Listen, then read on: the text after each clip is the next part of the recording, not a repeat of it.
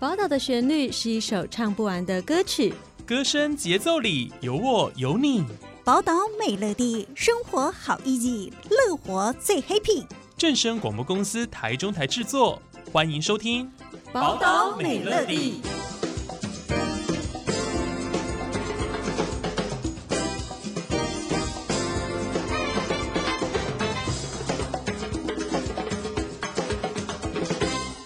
Hello，各位听众朋友们，大家好，我是新阳，欢迎收听今天的节目哦。嗯，新阳今天呢，在节目里面要跟大家介绍的不是译文团队，今天要介绍的算是一个类似社服机构吗？对，是社服机构，没错。好的，今天要介绍的这个社服机构呢，叫做台湾基地协会。听名字，大家听得出这是什么吗？不如我们就请当事人亲自来介绍。今天的来宾是台湾基地协会的秘书长陈延汉，延汉你好。哎，大家好，然后我是基地的延汉。那诶，我相信大家就是像刚刚新阳提到，就是很多人对于我们的名字其实看不出来，我们实际在服务的对象啊，或者是我们协会是在做什么样的工作。没错，到底台湾基地协会是一个怎么样的协会？主要你们的执行的目的跟方向是要推动什么样的运动吗？基本上，我们其实协会最呃最大的一个服务是我们有一个社区中心。社区中心，社区中心，大家可能过去的想象就是说活动中心吗？对，大家一起来跳个什么排舞，或者做一些带奶奶做一些什么打鼓运动、手工艺这样。对，之类就是我们其实回到我们家里附近啊，都会有一些社区中心，可能里面我们每次走进去会看到很多的长辈在里面，可能呃做一些健康的运动，嗯，或者是会有护理人员来帮忙量血压，嗯哼，那没事的时候他们可能会在里面唱卡拉 OK，或者是有一些娱乐活动。所以你们算是一个长照型的社福机构？不是，但我们概念很像，只是我们平常走进一般的社区中心会看到很多长辈，可是走进我们基地的社区中心里面，其实看到的是很多同志朋友。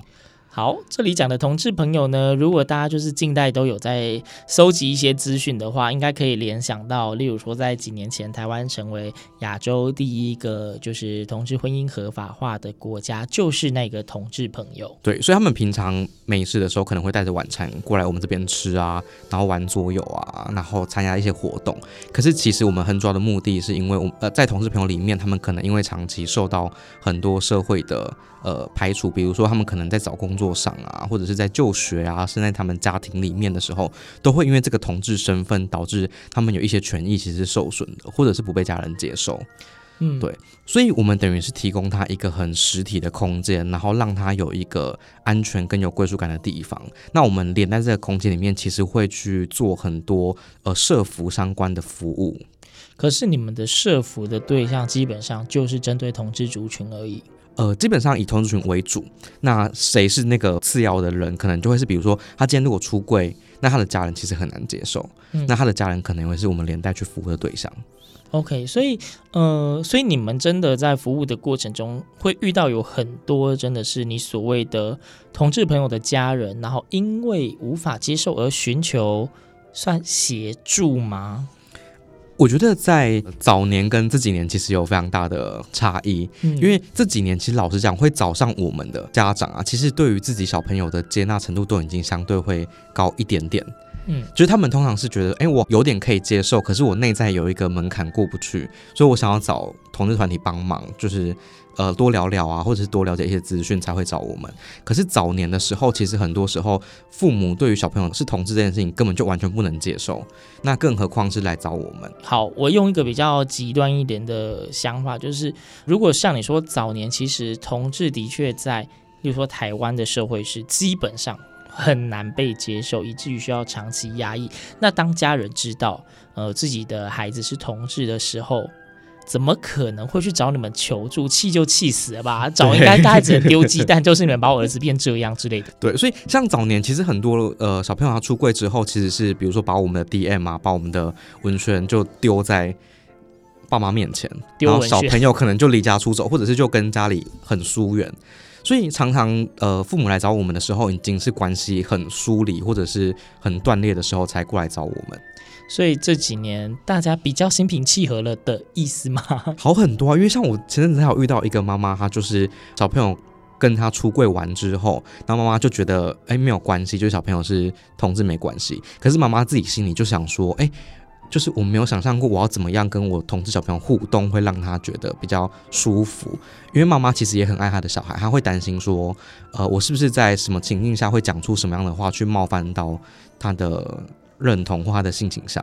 所以妈妈其实会担心这个，就跑过来问我们这样。毕竟是自己的孩子，我相信绝大多数的父母都是希望自己的孩子就是平安健康，或是再进一步希望他们都是快乐的成长。所以我相信在台湾的传统社会中，非常多的父母无法接受这一件事情的原因，嗯，倒不是说我的孩子就一定不能够怎么样，而是会觉得说。你这样子以后会很辛苦啊之类的，会遇到非常多反对的力量啊。那你这样生活是不是就要躲躲藏藏啊之类？我相信这应该是很多父母之所以不能接受的很主要的理由吧。对，其实我觉得很多时候，呃，妈妈爸爸看起来很反对，然后很生气。可是如果我们愿意去仔细跟他们多做一些后续的讨论啊，或者是多了解一下，其实会发现那个生气很多时候是来自于心疼或不舍。可是以目前这样子听下来啊，因为你说就是包括好可能同志的朋友们会到那一边去，哎，大家一起互动联谊，或者是说一些呃可能孩子出柜，然后父母不知道该怎么办，因而寻求协助。这样听起来会觉得台湾基地协会它应该是属于一个比较被动处理事情的机构吗？呃。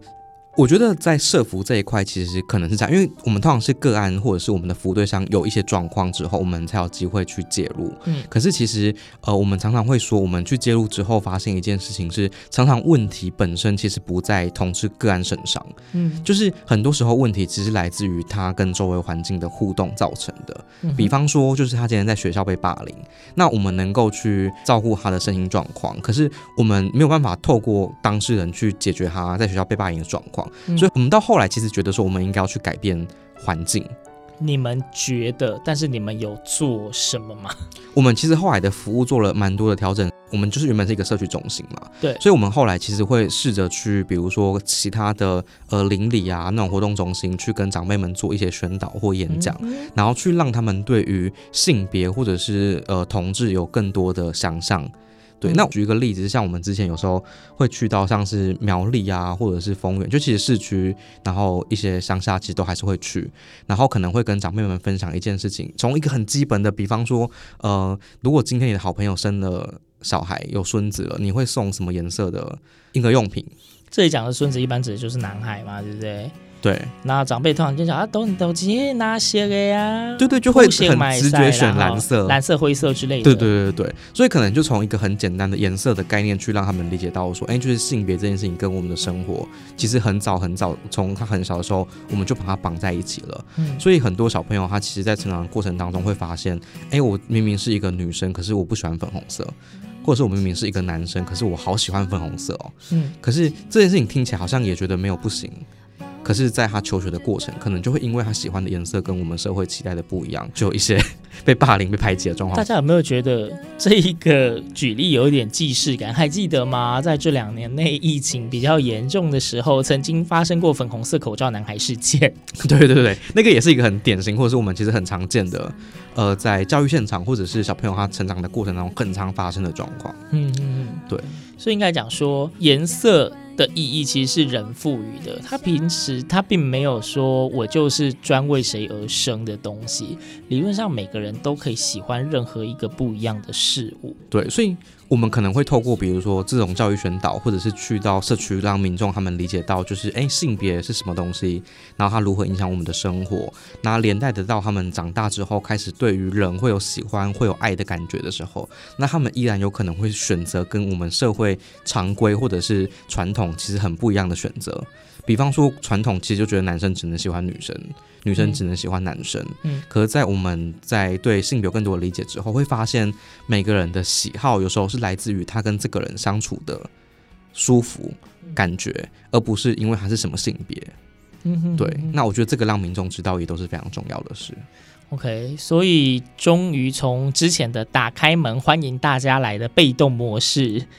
呃，改成。逐渐会主动出击，呃，去到我家吗？啊，直接进到家门是不是这么刺激？先去到社区啦，先去到社区，不会随便按你家门铃。对，因为其实我觉得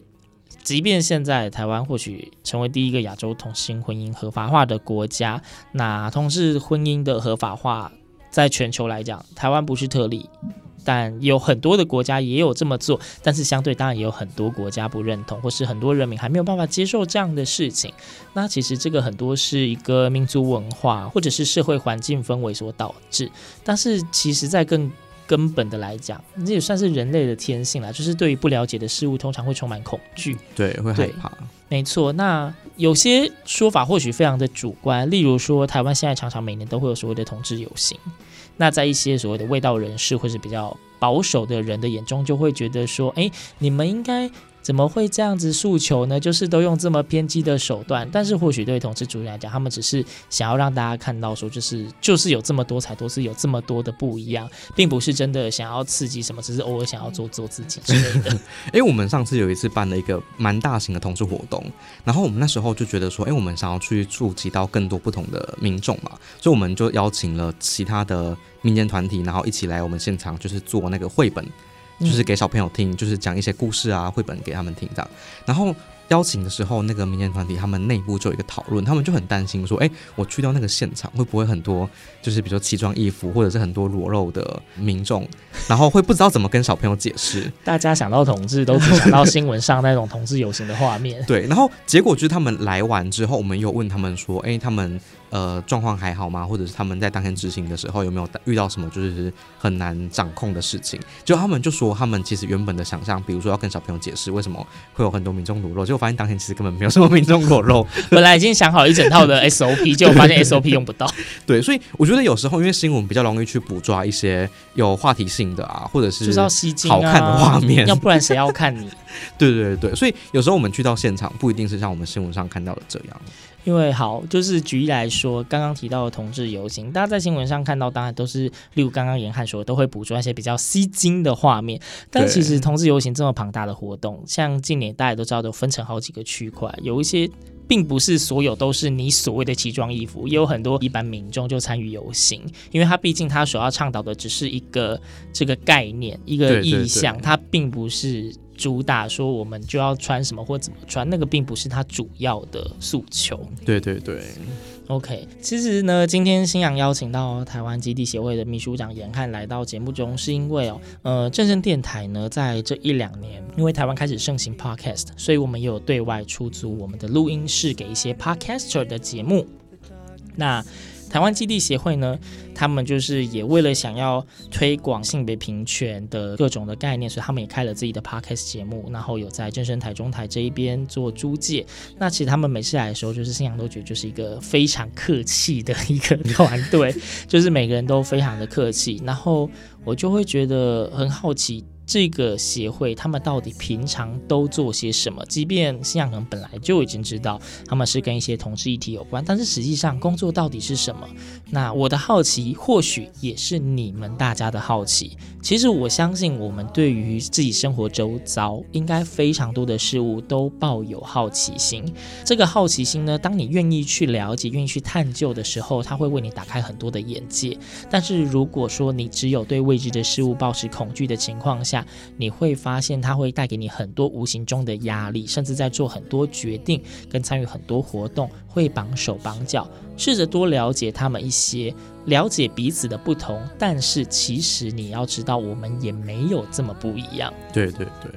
对，那今天非常谢谢严汉到节目中跟大家分享台湾基地协会他们的工作项目非常的多，短短十五分钟节目没有办法跟大家一一细数，但是呢，他们在网络上也有自己的粉专跟相关的资料，大家可以去搜寻了解看看。那如果呢，你开始感到好奇，或是愿意给自己机会接触的话，也可以去联系他们台湾基地协会，他们。应该会根据您的需求跟您目前所在的位阶，给您可以接受的资讯。而且我们社区中心的门都是开的，就是欢迎大家就是直接走进来就好了。你放心，进去的时候应该不会随便有人裸露在你面前。不会不会。对，大家不要再误会跟污名化同志族群。对，那他们今年也开始设法要让大家从更多方面、更多的形态，慢慢的接近跟慢慢的了解多元性别平权这一类的概念，也欢迎大家打开心胸，好好了解一下自己不太熟悉的领域或者是世界。对，其实大家同在一个屋檐下，都在一个地球上，没有那么多不一样啦。那今天再次谢谢严汉到节目中，谢谢严汉，谢谢新阳。那今天节目就到这边，我们下次空中再会，拜拜。